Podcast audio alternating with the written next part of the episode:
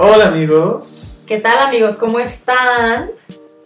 Estamos hoy en su increíble y gustado podcast llamado El Lonche. Con Espero. Juanjo. Y Andy. Y pues espero que estén muy bien en este primer martes de primavera. Ay, qué fuerte. Y que hayan, que hayan seguido nuestras recomendaciones del podcast pasado y se hayan ido a cargar. Ya nos llegó la primavera, amigos. Y que no anden como burros, ahí sí. O anden, pero Oh, sí, ojalá sí, ajá. tengan a alguien con quien desquitar. Exacto, y que usen protección. ahí sí. Ante todo la protección, amigos, recuerden que está de nuevo un brote de enfermedades de transmisión sexual y no solo SIDA, que ya es horrible, sino así desde la más leve como herpes, clamidia, etcétera, etcétera, Sífilis. Cuídense, cuídense, chavos. Sin gorrito no hay fiesta. Sí, chavitas. Ay, ya soy una señora usando esos dichos, qué horror. Ay, sí, ya, unos adultos contemporáneos. El otro día, amiga, estaba tuiteando. Yo me convertí en esa sección de Mix-Up que decía adulto contemporáneo. Qué oso. Pero sí, es la verdad. Pues, ¿qué le hacemos, amigo? El tiempo pasa y lamentablemente no hay nada que podamos hacer para detenerlo. Sí, Lo terrible es que tenían pura música como de elevador. Como jazz, pero. Ya es así de que. Oiga, de ese. Jamie. Ah. no. Ay, no, fuerte. Y pues este, amigos, es el podcast número 30. 30. 30 ya, la verdad es que, pues ya, se dice fácil, pero Pero ni llegar a los 30, todo cambia. todavía me faltan a mí tres añitos. No, no, pero la verdad es que estamos muy contentos y pues bueno, el día de hoy tenemos un tema. Ay, es un tema muy fuerte, amigos. La verdad es que es un tema muy fuerte, además de que es algo de que Delicado. todos cojeamos. Sí, de alguna u otra manera, sí. Digo, no, no en un nivel igual todos. Claro. Bueno, vamos a hablar de eso. Pero sí, Y pues bueno, el tema de hoy, ¿cómo se llama, amigo? las adicciones. Ay, esas fuertes Primero adicciones. que nada, yo solo quiero dejar muy en claro que no somos ningunos expertos. Esto que vamos a hablar en esta siguiente hora, sí. Sí, la realidad es que son cosas que nosotros hemos investigado y de gente que hemos vivido también. Son experiencias y son. Es como una plática entre amigos. No se tomen nada así, porque estos temas son muy delicados también. Entonces no quiero que la gente se vaya con la finta de. Yo escuché que Ajá, en el dijeron". noche me dijeron. Ajá, sí. no, porque la No, verdad no. estos temas son muy delicados. Y pues bueno, antes que otra cosa, yo tengo que decir, pues bueno, porque ya me di cuenta que es mi muletilla. Y mi Pues amigo. Alan de Planner me estaría regañando por tener mis muletillas. Pero pues bueno, no. Primero que nada vamos a definir qué es una adicción, porque esto es muy Está importante. Una adicción es una enfermedad. Esto es muy, muy importante dejarlo en claro. Es una enfermedad Sí. crónica y recurrente del cerebro que se caracteriza por una búsqueda patológica de la recompensa y o alivio a través del uso de una sustancia u O otras conductas. Eso también es muy importante porque generalmente hablamos de adicción a sustancias, pero pues también hay mucho tipo de adicciones como pues la adicción a las compras o Sí. la adicción a pelearte De hecho, mira, sí o a la bien- adrenalina. Es como bien común que en cuanto la gente escucha la palabra adicciones, piensas en, ay, drogadictos, ay, borrachos, ay, eh, marihuanos, etcétera, etcétera. ¿no? Exacto. Y cuando dejamos totalmente de lado que las adicciones más comunes pues son el tabaquismo y el alcoholismo, ¿no? Que al final son drogas legales, pero no por esto dejan de ser Drogas. estupefacientes y dejan de ser adictivos as fuck. Y, la realidad es que aparte de estas adicciones a sustancias, las adicciones conductuales también son muy, muy frecuentes y también pueden destruir vidas. Exacto. Como la gente que es adicta al juego, la gente que es adicta al sexo, la gente que Es adicto al internet. adicta al internet, a los móviles, este, la gente que tiene desórdenes de alimentación, todo eso son adicciones de alguna manera.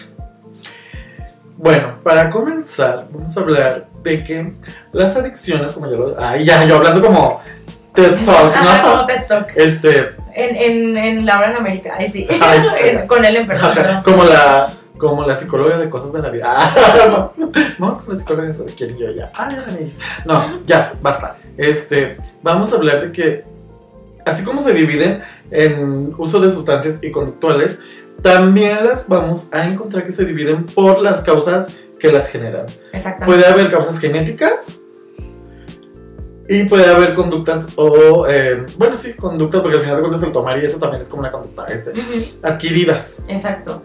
Y que aquí es un tema, porque evidentemente es, o sea, cuando hablamos de enfermedad me refiero a que, por ejemplo, si tu mamá tiene diabetes o tu abuelita tuvo diabetes o hipertensión, es muy probable que tú genéticamente estés predispuesto Estás a hacerlo.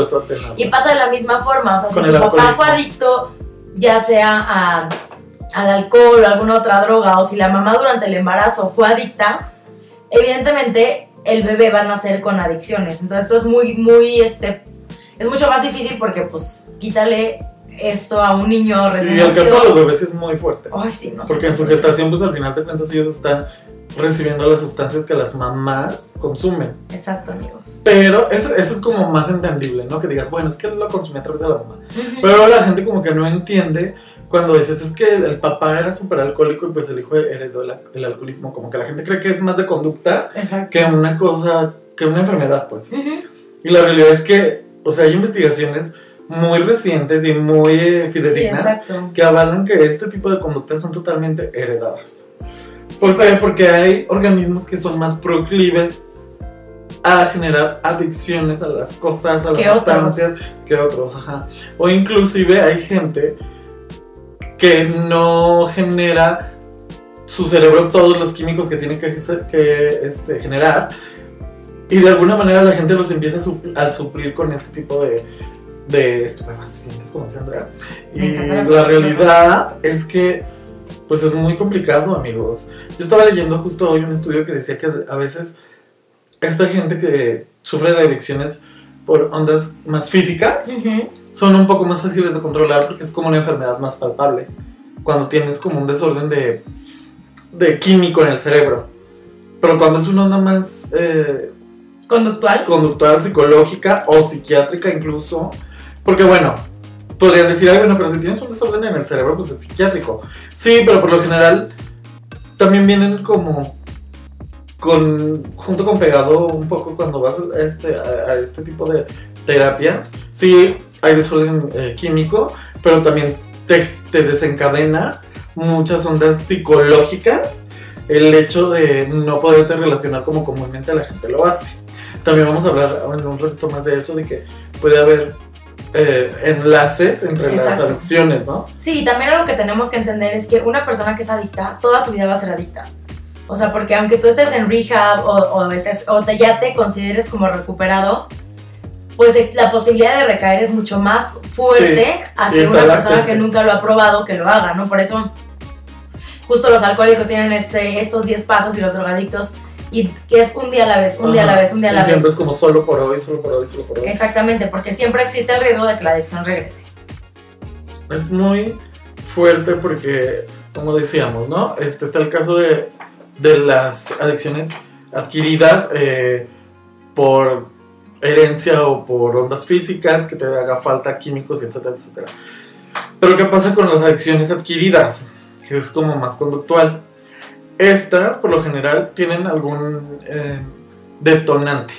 Exacto. Es como cuando la gente tiene como cae en una depresión o O sea, por ejemplo, que te corren del trabajo. trabajo. Y entonces te hace fácil empezar a pistear, a pistear, a pistear y de repente ya generas una dependencia total al alcohol, ¿no? O sea, que empezó como algo social, Sí, pero terminó como un, ay, lo tengo que hacer porque me voy a sentir mejor.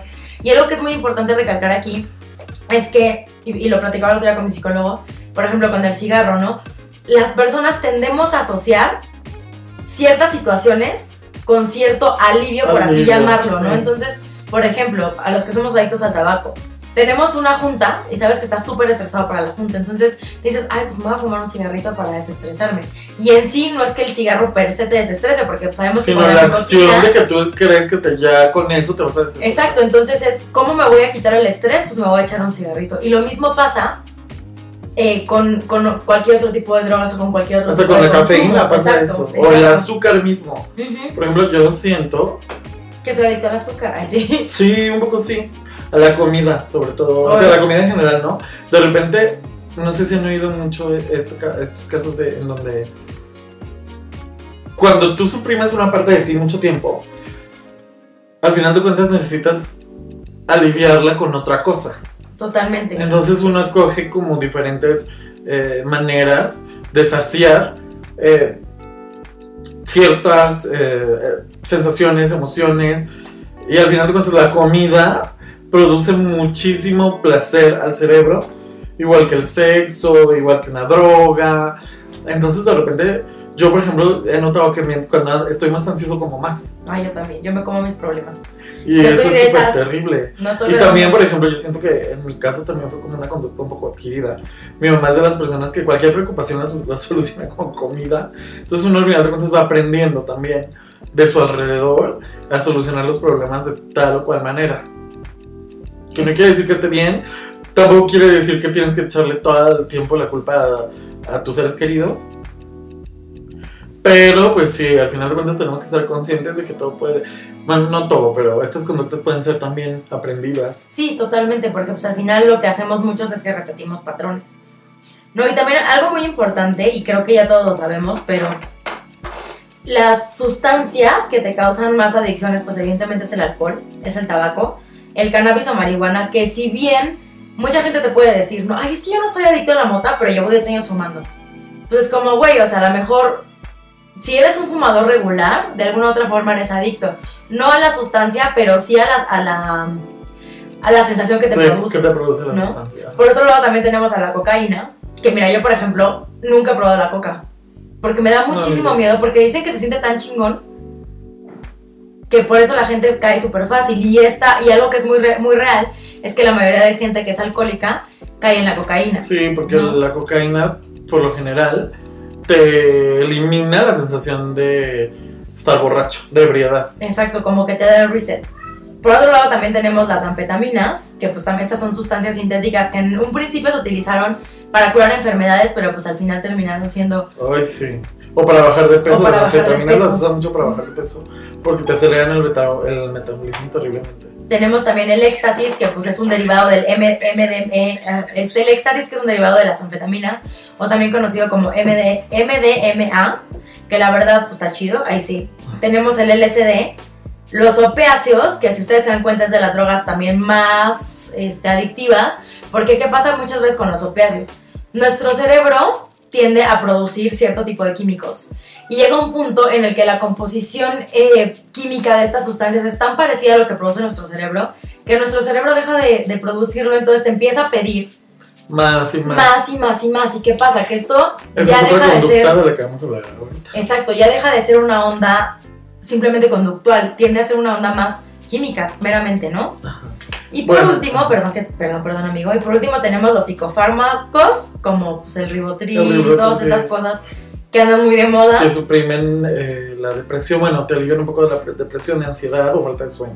Pero hay mucha gente que no lo necesita y, y las anda, toma. ¿no? O hay gente que las necesita por un tiempo. Porque tenemos que estar bien claros, amigos. Estas, estas drogas legales, por así decirlo, que son psicofármacos, por lo general tienen que tener un tiempo de duración la medicación de los mismos. Exacto. Entonces la gente de repente ya no los quiere dejar. Les tienes que tomar tres Es que me meses esto. bien. Tienes que tomar cinco meses esto. Un año si quieres. Pero si te dicen, deja un año después ya ha terminado tu tratamiento, o lo que sea que haya durado, tienes que dejarlo, porque si no, pues Sí. ya tú solito te estás comenzando a drogar con los pa- Sí, porque dejas de necesitarlo, ¿no? Sí.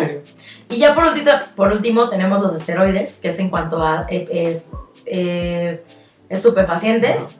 Y ahora sí vamos a entrar a esta parte de las ondas conductuales. Pues, para empezar, amigos, ¿cuándo estas, el consumo o, o la repetición de algunas actividades se vuelven adicción? Es muy claro, yo creo que todos hemos escuchado a especialistas, psicólogos, psicoterapeutas que nos dicen, en el momento en que una actividad empieza a interrumpir tu vida diaria, interferir en tu trabajo, en tu vida familiar, en tu vida con tus amigos, ahí ya se volvió un problema. Esa adicción ya se te volvió un problema. Pero y aquí, ojo a todos los que somos adictos al celular y al internet.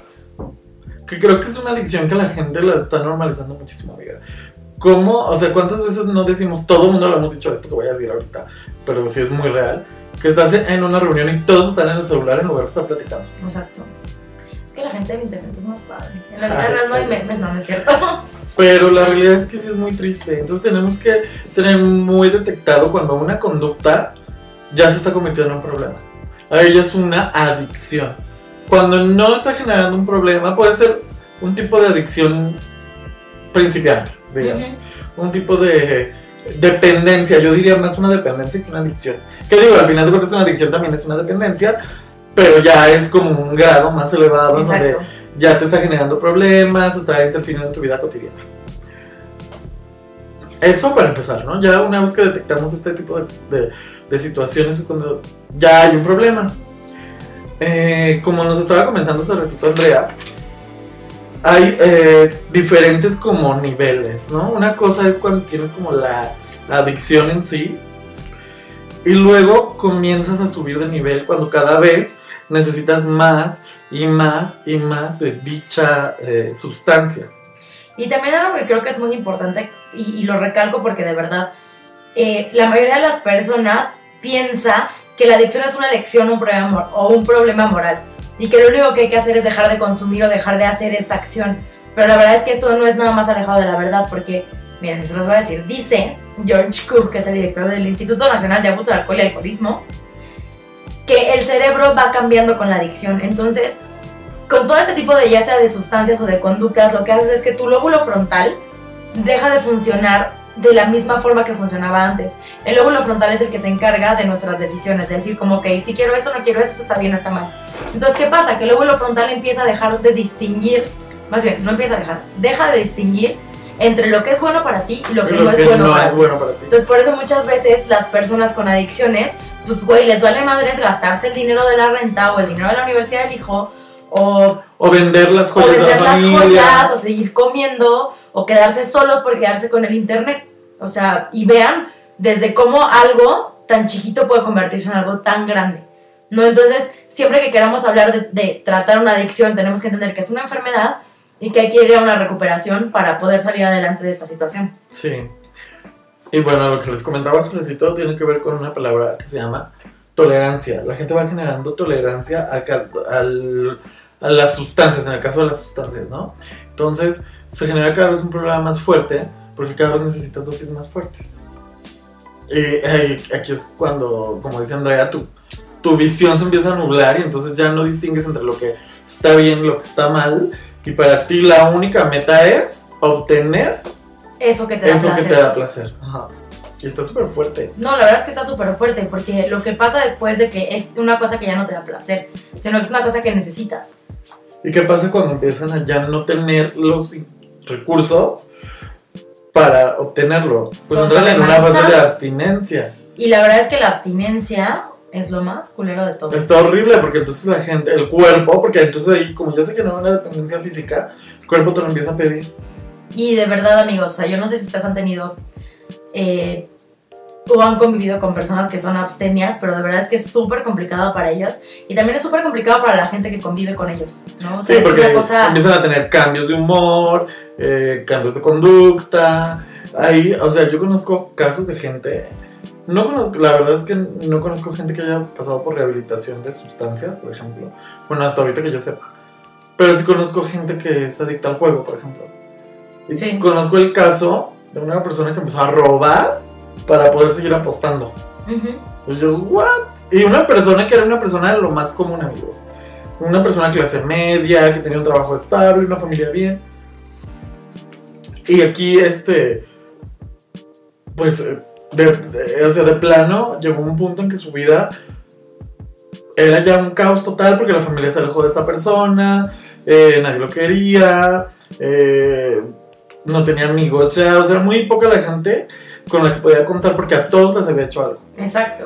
O sea, de que amigos lo invitaban a casas así cuando, cuando empezó a, a ya no tener buena relación con su familia porque ya les había hecho muchas cosas había amigos que les empezaron a dar cabida en, sus casas y luego se robaba sus televisiones, sus celulares, aparatos, etcétera, para venderlos y poder seguir apostando. Entonces ahí la gente misma se va cerrando todas las puertas. Y también algo que es muy, muy importante destacar dentro de todo este tema es que quiénes son las personas que son más vulnerables a volverse adictos. Al final de cuentas siempre van a ser los adolescentes. ¿Por qué? Porque su cerebro aún no se acaba de desarrollar al 100. O sea, de verdad me siento súper señora diciendo todo esto pero en particular las regiones frontales, que como les decía son las que controlan los impulsos, son las que no se han acabado de, acabado de desarrollar. Entonces son personas que se empiezan a fumar se vuelven adictos así, que si empiezan a pistear, se vuelven así, si empiezan a meterse otras cosas, terminan con adicciones muy, muy, muy fuertes. Y también tenemos que hablar aquí de que la gente que ya generó adicción a algo, es más fácil que genere diferentes adicciones. Esto se le llama coexistir, cuando tienen diferentes adicciones, así de que es drogadicto, pero también es superalcohólico, pero también es este Bulímico. bulímico, ajá. Por ejemplo, hay un caso muy sonado de que luego, o bueno, casos muy típicos, de que chicas que tienen desórdenes alimenticios, de repente para que ya la familia no las cache o que digan, bueno, ya, ya como, empiezan entonces a consumir drogas que inhiben el apetito. Entonces, al final de cuentas, solo están sustituyendo una adicción o una, condu- una conducta eh, adictiva o. ¿Cómo se podría decir? Em, ay, tú dijiste la palabra hace rato en la definición de lo que es la adicción. Una conducta recurrente, Recurrente. la suprimen con otra conducta recurrente, ¿sabes?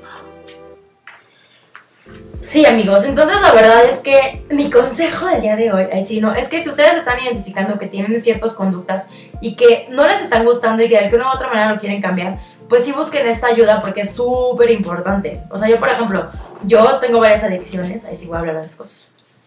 Soy, soy adicta al tabaco, pero pues me vale y no, no quiero dejar de fumar, o sea, al menos no por ahora. No, y aparte tu adicción hasta ahorita no ha llegado a un límite que te esté haciendo daño a ti ni daño a nadie más. Sí, o sea, la realidad es que, pues digo, soy adicta al tabaco porque pues, si me fumo 4 o 5 cigarros diarios, pues es una adicción realmente, ¿no? Pero pues también no pasa nada si no fumo. Ahora que me operaron, pues no, hubo pedo. No hubo problema.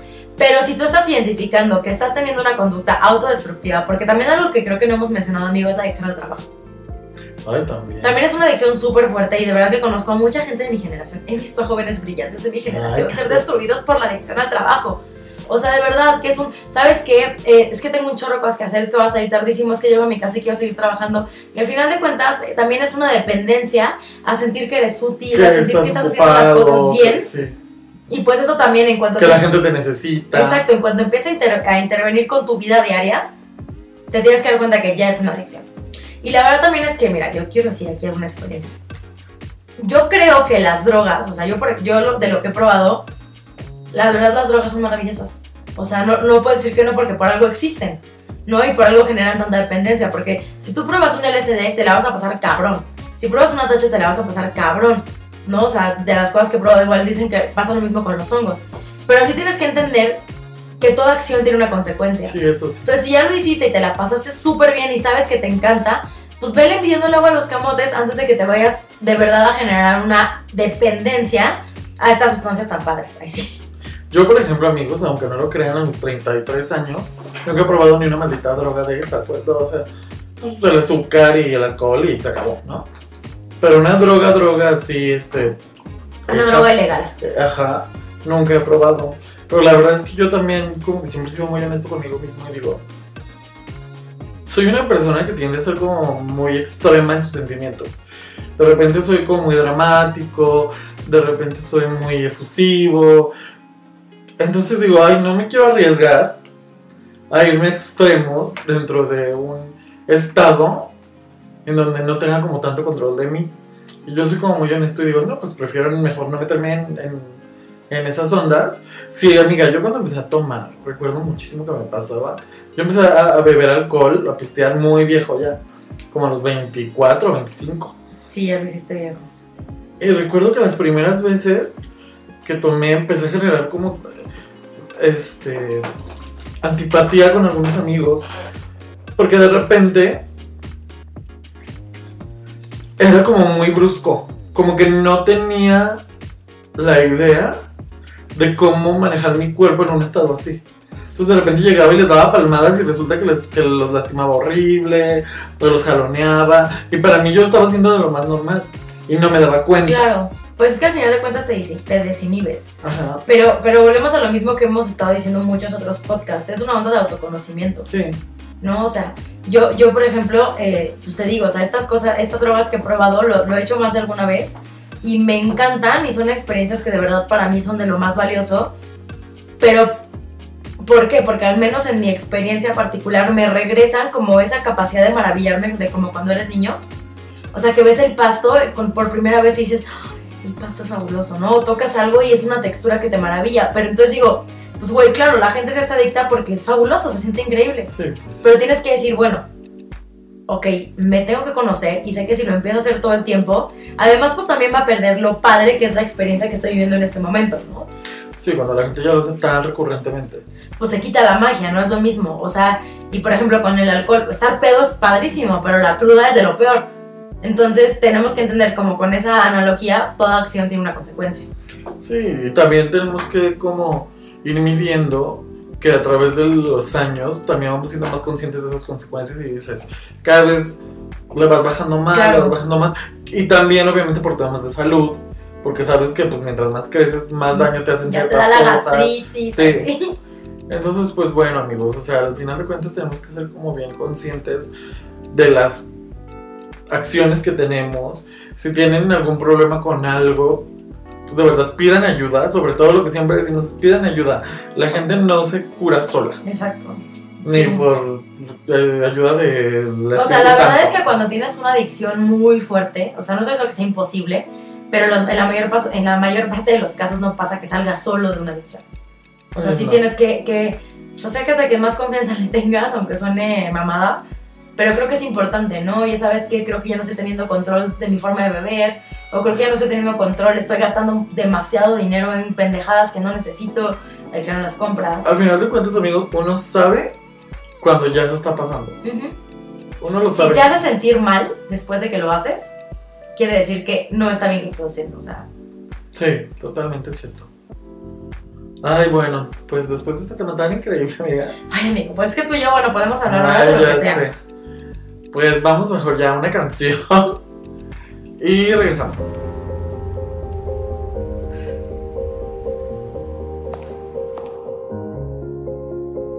Sometimes I wouldn't mind if I was less important.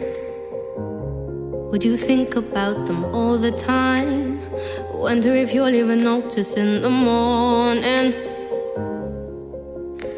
So where'd you go when you can't get to me and you just can't control? Sometimes I wouldn't mind if I was less important. But I've got you to let me down. I've got you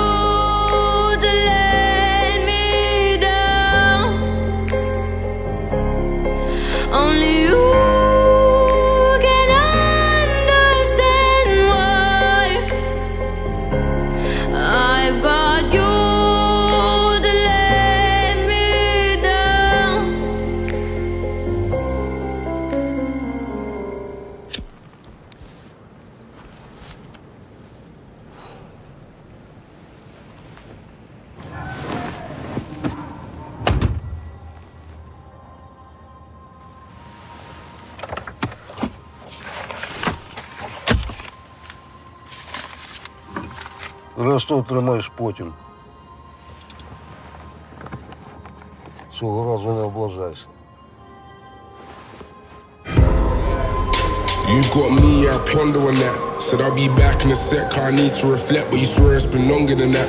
Time is gold and time is thin, but time is rare, so we squander on that. I feel your pain when I hear your voice, so fix your tone and stronger than that. And you're like the strongest girl I know. Probably the strongest man, it's my mum. Don't go wasting your loving on me. When I see tears on, I'm likely to run. So girl, don't love me, I mean it. When I say I love you, I mean it. And it's my car, choose to be distant.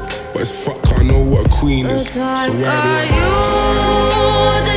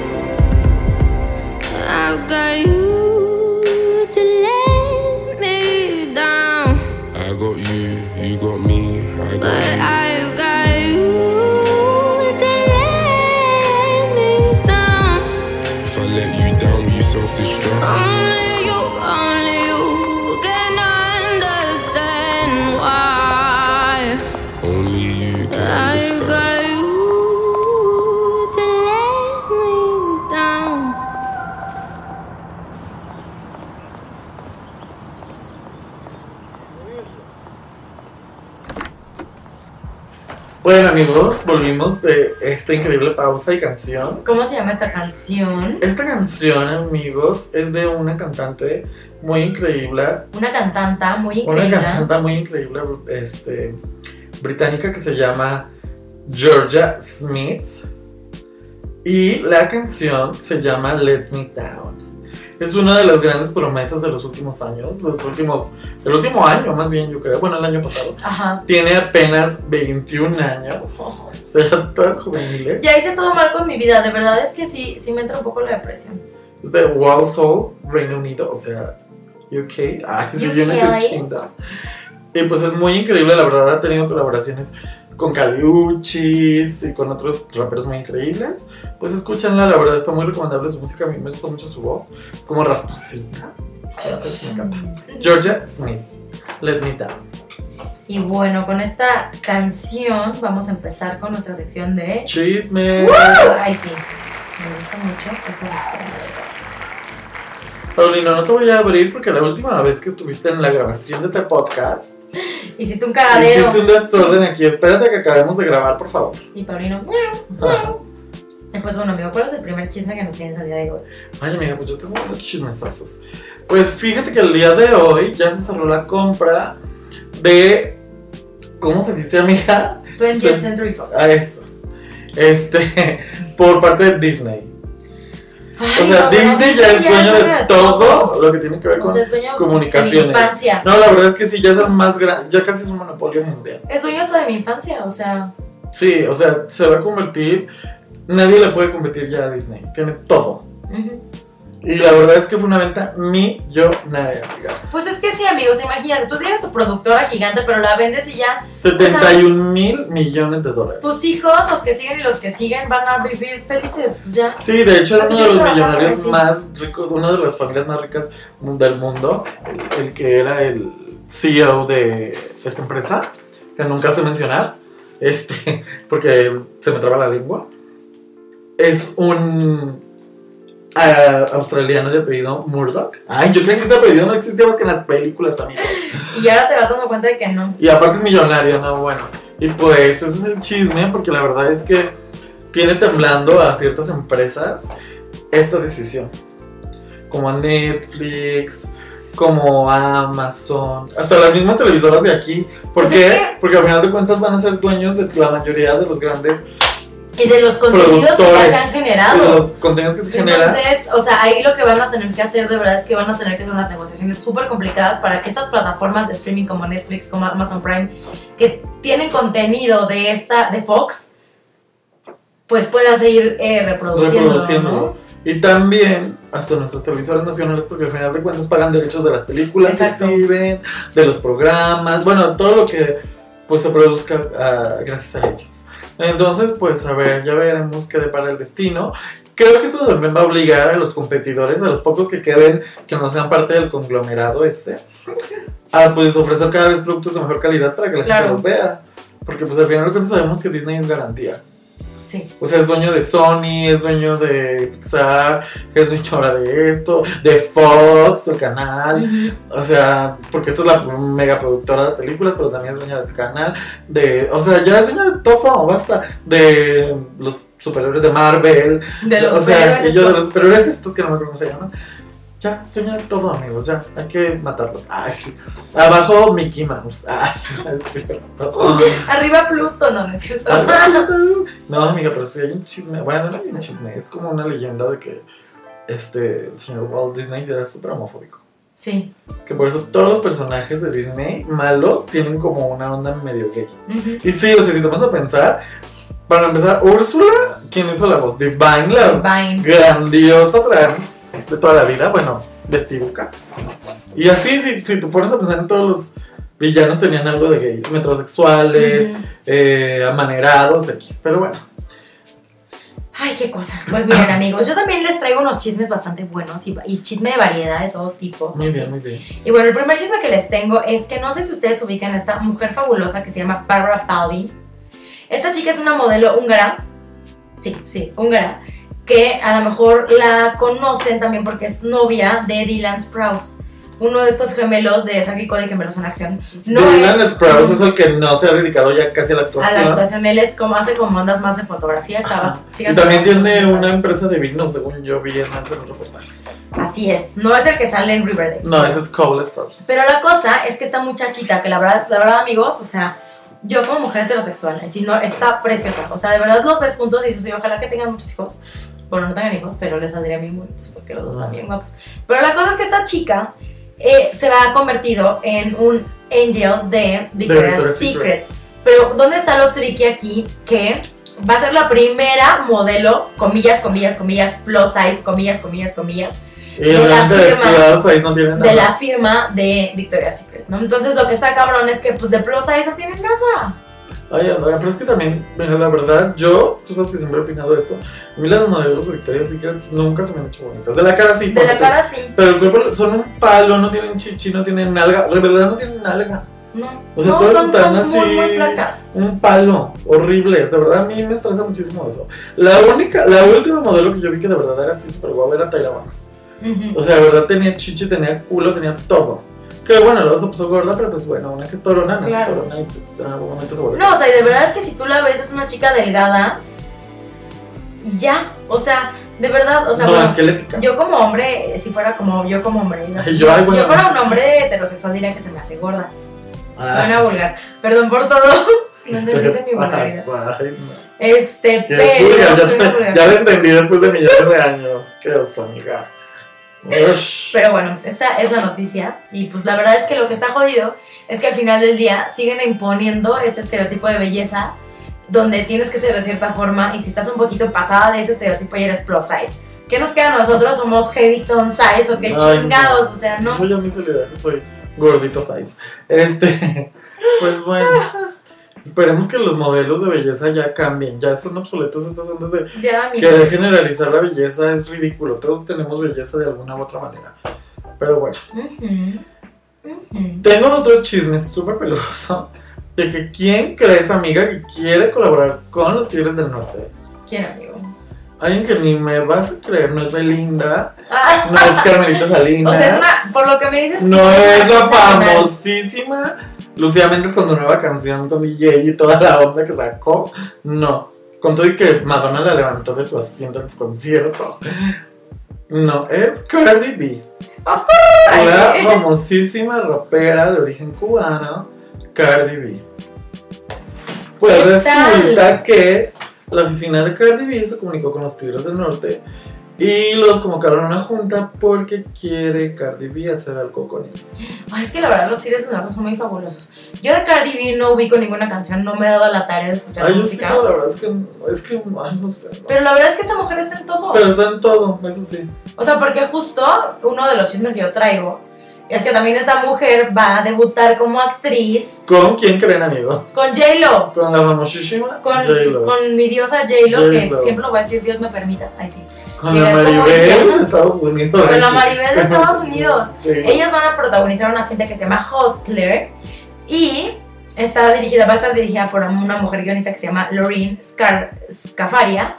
Y lo que trata es de dos strippers que trabajaban en un club. Ay, bueno, Cardi B no va a actuar porque ella sí eres stripper. Ay, claro, o sea, al final no porque ella sí va a Es stripper, a lo mejor, ¿no? a lo mejor se mueve muy bien como stripper, pero pues, bueno, porque va a interpretar un papel, amigo. Y la- se trata de esas strippers que se van a vengar de unos hombres muy empoderados de, ¿Qué tal? Eh, ¿cómo se llama esta mierda? De Wall Street. Meter ahí a Vicky a Anita, y a Nati Natasha. Ay, a mí. Ay, Me meten a clases de polo a ver si así recupero mi amiga. sensualidad. Ay, sí. Y pues bueno, entonces también, obviamente por eso, en el Instagram de J-Lo todos han visto que ha estado tomando clases de pole dancing. No es para entretener al nuevo marido, es para su película. Ay, qué tal. Ay, pues sí, porque con eso que ya va por la quinta, a ver si la quinta es la buena. Ay. Pero bueno. Yo los tengo un chisme muy peluso, amiguitos, muy pelusito. Muy pelucito. Muy, porque es de la vida farandulera mexicana. Me encanta. Es algo que de lo que ya este, se ha hablado desde hace meses. Yo no había querido tocar este tema porque se me hace que están lucrando con algo que no deberían lucrar, ¿verdad? Pero bueno. Resulta que Televisa, amiga, tenía una novela hasta hace unas semanas Ajá. que se llama Va, ay sí, Se llama se Va. llamaba Mi marido tiene familia o algo así. En esta pelusa novela decidieron, el escritor es un chico que era youtuber, que es gay, abiertamente gay, Ajá. decidió y le dieron chance, la realidad es que sí le dieron chance porque sabemos que nuestra televisión abierta todavía es muy mocha, de escribir person- dos personajes gays, adolescentes. Pues resulta que obviamente fue el boom porque jamás en la vida en México habíamos tenido ese tipo de personajes. Sí, sí. Habíamos visto en otros lados, en series Oh, gringas, yo, yo creo que sí habíamos visto gays en, en la televisión mexicana abierta, pero pero era el típico, era el típico que cortaba La- el ajá, pelo, loca. como visto, loca o así, y que al final siempre era como, ay, es rarito, ¿no? O era un homosexualismo muy velado. ajá. Porque recuerdo mucho que vi una novela donde se leía a Gonzalo Vega, que en paz descansa, que se llamaba La vida en el espejo, donde se leía a José María Yaspi, que siempre me ha gustado, la verdad. Diego Luna, y no me acuerdo quién más, cuando todos esos todavía hacían novelas, antes que Sí. fueran famosísimos. Sí, que eran mocositos. Donde ya se había tocado el tema de que José María Yaspi era gay ahí, pero era como una relación muy de que ya sabes, se veían y corte, se van negros y ya sabes que medio se metieron. Se van negros, se besaron, se van negros, o sea, no era como tan y era como una cosa muy de que es que yo te quiero, pero no se lo decían como muy bien. Entonces, como que nunca había pasado, ¿no? Entonces, esta parejita, aparte de adolescentes, los de esta que estoy hablando, Ajá. son dos chiquillos. Uno, de hecho, es el hijo de Juan Osorio York. Total, que se volvió todo Un tema. un tema. De hecho, eran trending topic todos los días. Todos los días. Esta pareja se llama Aristemo, porque era Aristóteles y Cuauhtémoc. Hasta le pusieron nombre como de Brangelina y esas cosas. Sí. Y la realidad es que la novela, fíjate, tanto, tan, tanto revuelo causó que los personajes principales fueron opacados por la pareja de los mocosos. O sea, al, al final de la novela se trató de que ellos iban a dar un beso. Y fue el primer beso homosexual En la en televisión. la televisión mexicana. O sea, en 2019 se dio el primer beso homosexual en la televisión mexicana entre una pareja de una producción mexicana 100% y de adolescentes además.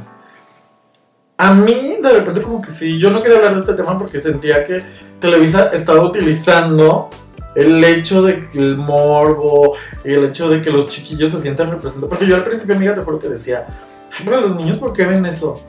Qué ridiculez. Ah, O sea, ¿cómo les va a gustar esa pareja? Y luego me puse a pensar en mí cuando yo era adolescente. Claro, pues la Te representación. juro que empecé a ver, yo empecé a ver muchas series gringas solo porque tenían personajes gays. Como Dawson's Creek, por ejemplo. Ajá. Con Jack, ay, que era el personaje gay. O sea, y, y de repente como que los estaba juzgando mucho. Le dije, no, pues claro, al final de cuentas están viendo lo que ellos son Ujú. representados en, una- en la televisión nacional. Pues el día del final tuvieron un 4 millones de espectadores, que para la televisión abierta ya es muchísimo. Antes Ujú. había 20, 50 millones, no sé. Y ahorita ya llegar a 4 millones es así muchísimo. Pues ahora anunciaron que van a tener una serie. Solo los mocositos. Órale. Porque también le fue a Televisa, que pues obviamente Sí, dijeron, ¿sabes qué? De aquí me agarro. de aquí me agarro para vender este producto mucho mejor. Ujú. Hasta tienen una maldita comedia musical que están presentando en toda la República Mexicana. Y la novela terminó hace como 15 días. Órale. O sea, no sé qué pensar, amigos. Pero sí es un tema para reflexionar el hecho que hasta este año haya pasado algo así en este país. Sí. Está súper fuerte. No, pero la verdad, o sea, que. O sea, yo sé totalmente que Televisa lo está haciendo por varo, Sí, pues sí. pero me parece súper bien que estén tratando de. O sea, que. Visibilizar. De visibilizar, o sea, dijeron, bueno, pues si esto nos da dinero, vamos a hacerlo, aunque es una, una doble apuesta, porque pues la mayoría de gente que ve televisión abierta, pues también siguen siendo De señoras. hecho, eh, hubo un- la polémica más grande se armó por lo del beso. Porque obviamente hubo padres de familia que se quejaron. Pues sí. Pero es muy triste porque, o sea, hace poquito estaba leyendo en un libro que apenas en 2005 o 2007, no me acuerdo bien, se despenalizó el aborto en esta ciudad. Ujú. O sea, ¿cómo es posible que estemos teniendo estos avances en, o sea, de verdad, uno pensaría que vive en un país como ya muy abierto. Ay, no. Y la realidad es que no. o sea, somos un país en vías de desarrollo por Sí, siempre. está súper fuerte. Y la verdad es que la culpa lo tienen los que nos colonizaron. Ay, sí. Ajá. Ya No, vamos otra vez a temas ya. intensos, ¿no? Pero no, no, no, está bien, ya no, no voy a decir nada. Ay, pues bueno, ya ese es mi chisme peluso. Pues bueno, y hablando de chismes pelusos, ahí sí, yo les tengo otro chisme que va muy de México. Y es que no sé si ustedes supieron que en el fin de semana Latino, el metro abrió hasta las 3 de la mañana. Ah, Esto sí. para tirarles pues paro a, toda a toda a toda la gente que fue. a toda la banda que, que fue al Vive Latino. Y bueno, lo que está pensando la eh, gobernadora, ¿sí es gobernadora? De la CDMX. Pues ahora sería alcalde, sí, Al- porque son alcaldías. no, porque es la gobernadora de todas las alcaldías. Ah, O sea, Claudia Sheinbaum no es, no es de una alcaldía, es de, todo, Es de todas, la sí. Ay, bueno, la, la- jefa de gobierno. La jefa de gobierno, ajá. Bueno, lo que está proponiendo ella, bueno, lo que están pensando hacer, porque no es una propuesta oficial, es que este horario se utilice para viernes y sábado, todas las Que son los días que la gente sale. que son los días de lo- que la gente sale. Evidentemente, pues el boleto tendría que tener otro costo, un costo más Un elevado, más elevado. porque pues requiere pues gasto de todo, ¿verdad? Pero aquí lo que yo me pregunto es, ¿y tú qué opinas, amigo? ¿Tú usarías el metro de noche? Ay, no sé, amiga. Es que la verdad, con la inseguridad que tenemos en este país, en general, Sí, sí, sí, sí. es muy complicado. O sea, te apuesto que para ciertas zonas sí lo podría usar.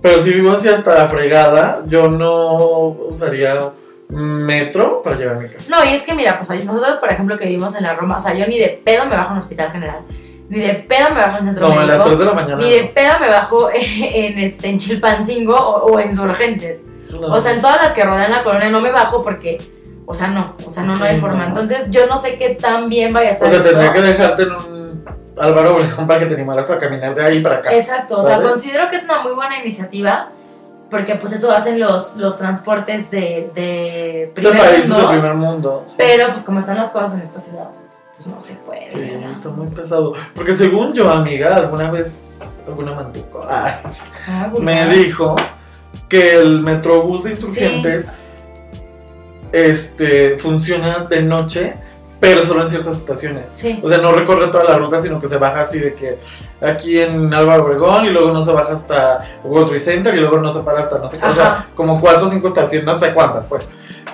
Pero pues eso ya te hace un paro, yo supongo, ¿no? Claro. que te acercas menos a alguna punto donde ya tomes un Uber que te salga más barato. Eso Porque sí. también tenemos que ser bien realistas, amigo. A mí me pasaba mucho en Guadalajara. Yo vivía en una zona súper alejada de todos mis amigos. Y de repente decía, o sea, me voy a gastar más en el taxi de regreso a mi... Aparte que en Guadalajara los taxis son carísimos.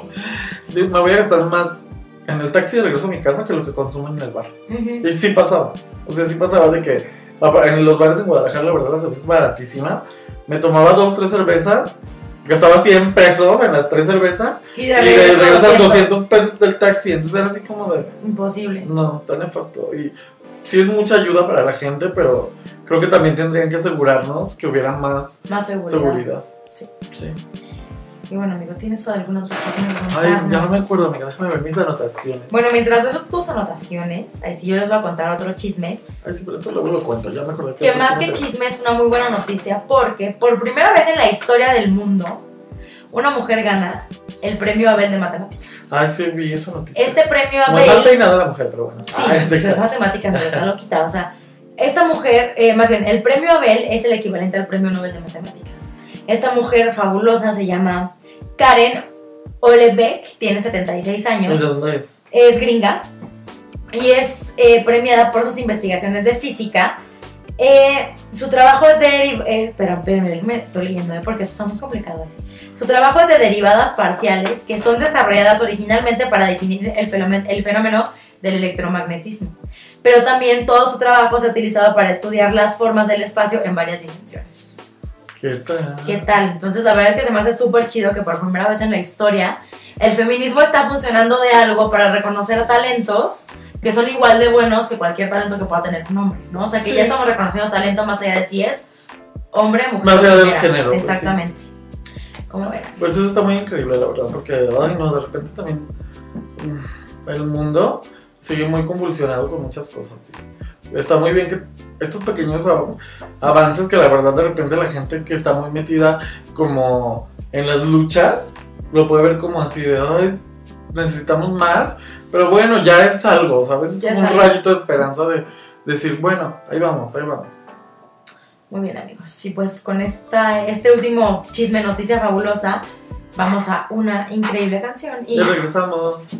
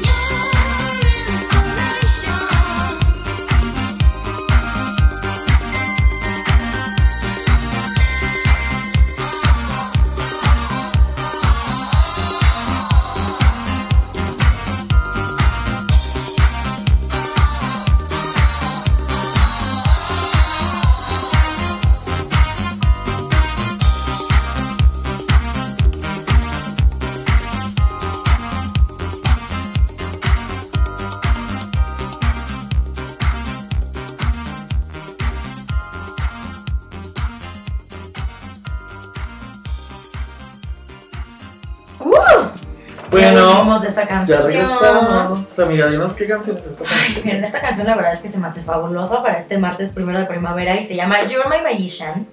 Esta canción es súper 80s y es parte de nuestra sección de recomendaciones. Uh, Así que mi primera recomendación de la semana no es como tal esta canción, aunque sí, sino es una banda que se llama Lime, que es una banda de Canadá de High Energy de, media- de los 80s, que también eh, podemos notar su influencia clara de disco.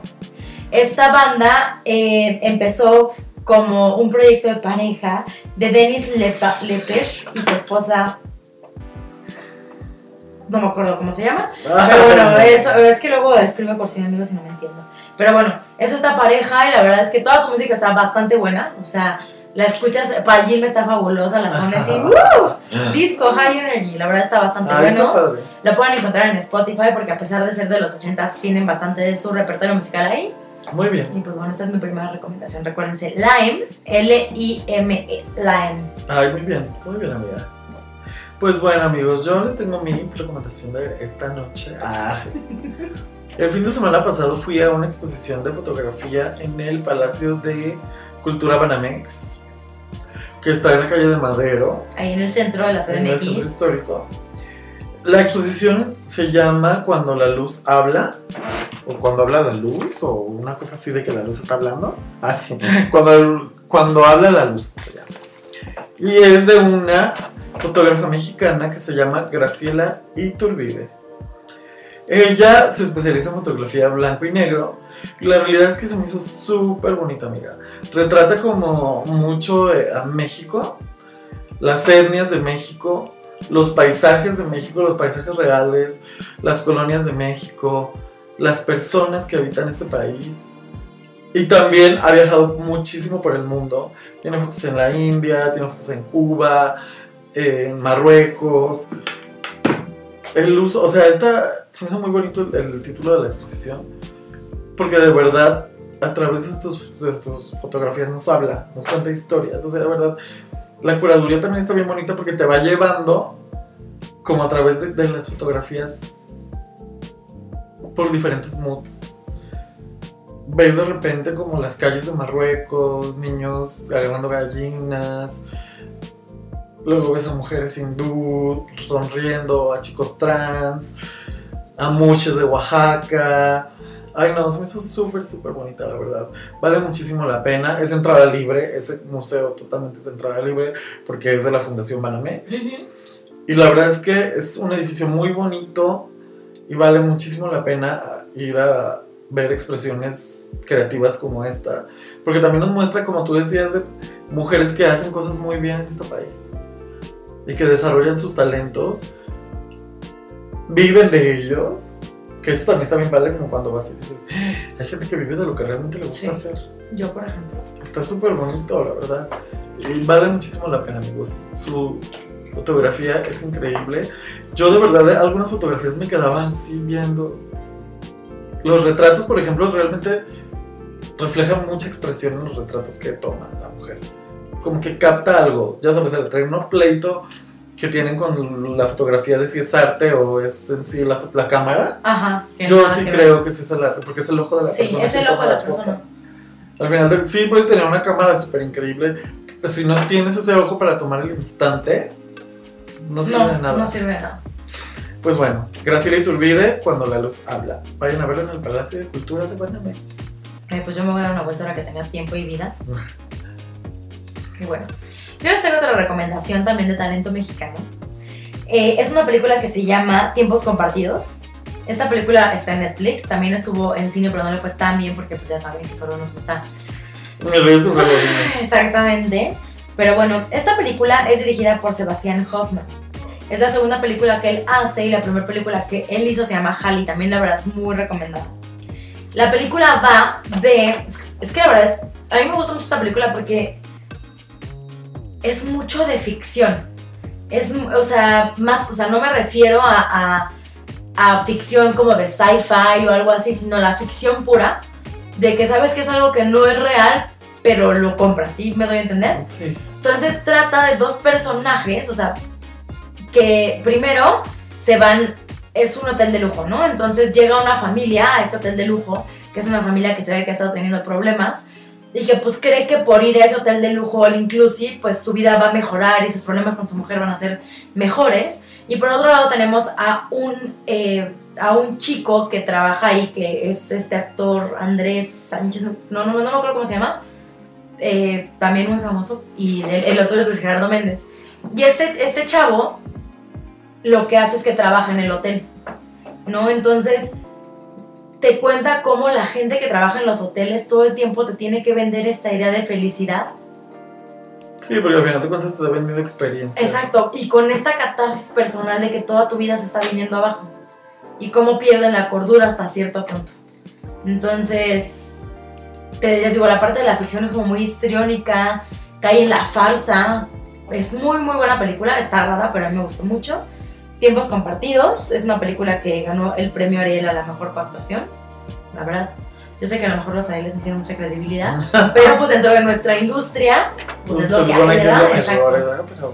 Así es, chavos. Ay, no, pues yo no la he visto, la verdad, amiga, porque ya sabes que lo tengo como un, un- a Luis Gerardo Méndez, pero un día me daré tiempo Sí, de verla, a ver qué tal está, porque oye, este hombre, siento que ya en todas sus películas actúa de lo mismo. Sí, sí se siente un poco eso, Y ¿eh? eso de repente me estresa mucho porque dices, a ver, actúa de otra. Él, Mariana Treviño, o sea, hay varios actores, la misma Cecilia Suárez.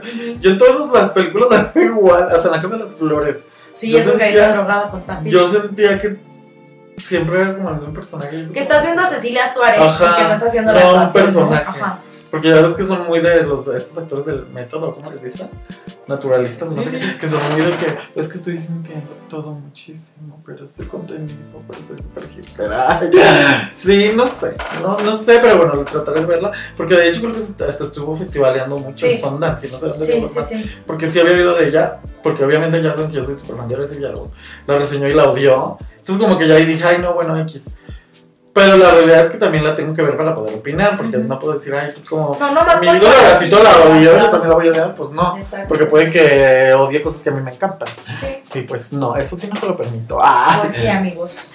Así es, pues, ay amiga, esta semana yo no tuve como mucho tiempo de ver cosas, la verdad. Pero bueno, ya que estamos haciendo recomendaciones, les voy a recomendar algo donde también fui al fin de semana, ya que estoy recomendando todo lo que hice el fin de semana. experiencias de fin de Mis semana. experiencias de fin de semana. Pues amigos, desde que yo llegué aquí a la CDMX, siempre quise ir al famosísimo café de Tacuba. Que es donde los de Tacubo, los Tacubos, tuvieron las primeras reuniones para hacer la banda. La realidad es esa. HH. Ay, amiga, pues yo creo que eran muy niños bien de toda la vida porque lugar está muy caro. Pero es que también, o sea, también tenemos que poner, poner en contexto. Que fue hace muchos años también. Y que, pues, es la fama que tiene el lugar ya, ¿no? Sí, fui al café de Tacuba, amigos, está desde 1912. Es un edificio súper bonito colonial, súper, de verdad el edificio es muy, muy bonito. De afuera tú lo ves y se te hace como, ah, el edificio. Porque pues todo en el centro que está muy bonito, la verdad, Ujú. los edificios son muy históricos. Pero entras y sí se siente como una vibra viejita, pero muy bien cuidado. Tiene el piso de abajo que es como dos salas, dos Ujú. cámaras diferentes.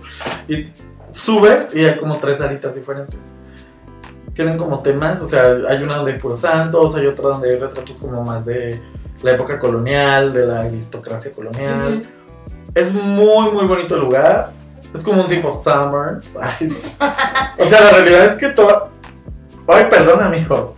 La realidad es que todo como el... ¿Cómo se dice? La dinámica del lugar es como si fuera un Sum- como el Summers de los azulejos, de cuenta. Pero está más caro. La realidad es que sí. Si un desayuno te salen 200 pesos, amiga. Está muy caro, pues sin jugo. Sí, está caro.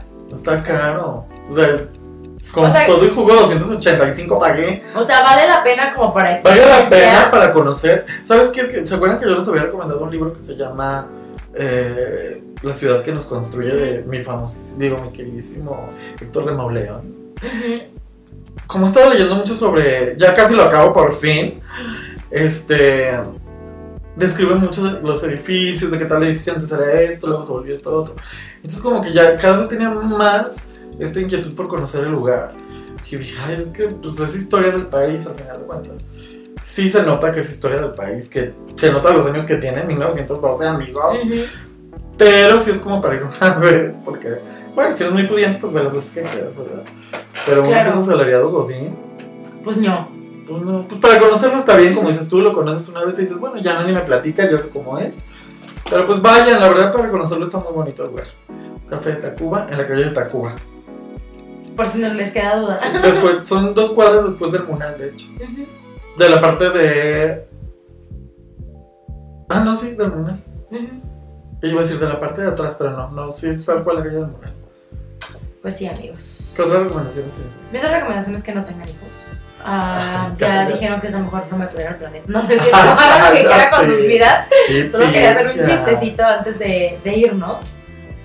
Y pues esto fue nuestro episodio número 30. Espero que estén contentos con nuestros chismes porque ahora sí hicimos mucha nuestra tarea. Ay, mucho chisme. Mucho chisme, mucha recomendación increíble, mucho tema de adicción. Somos adictos al podcast, nosotros a hacerlo. Ay, Lo hacemos sí. con mucho cariño para ustedes. Ay, amiga, espera, déjame dar una, una recomendación. Me acordé de algo que desde, lo- desde el otro día dije, sí quiero recomendar, pero no me acordaba. ¿Se acuerdan que les que también vez les recomendé un programa de, es que me acordé por Héctor de Mauleón, que tiene un programa en, en, en ADN 40 que se llama El Foco, que habla sobre la ciudad y bla, bla, bla. En ese programa hay una chica que se llama Becca Duncan, que es arquitecta y historiadora pues tiene un canal de YouTube que se llama El origen de las cosas.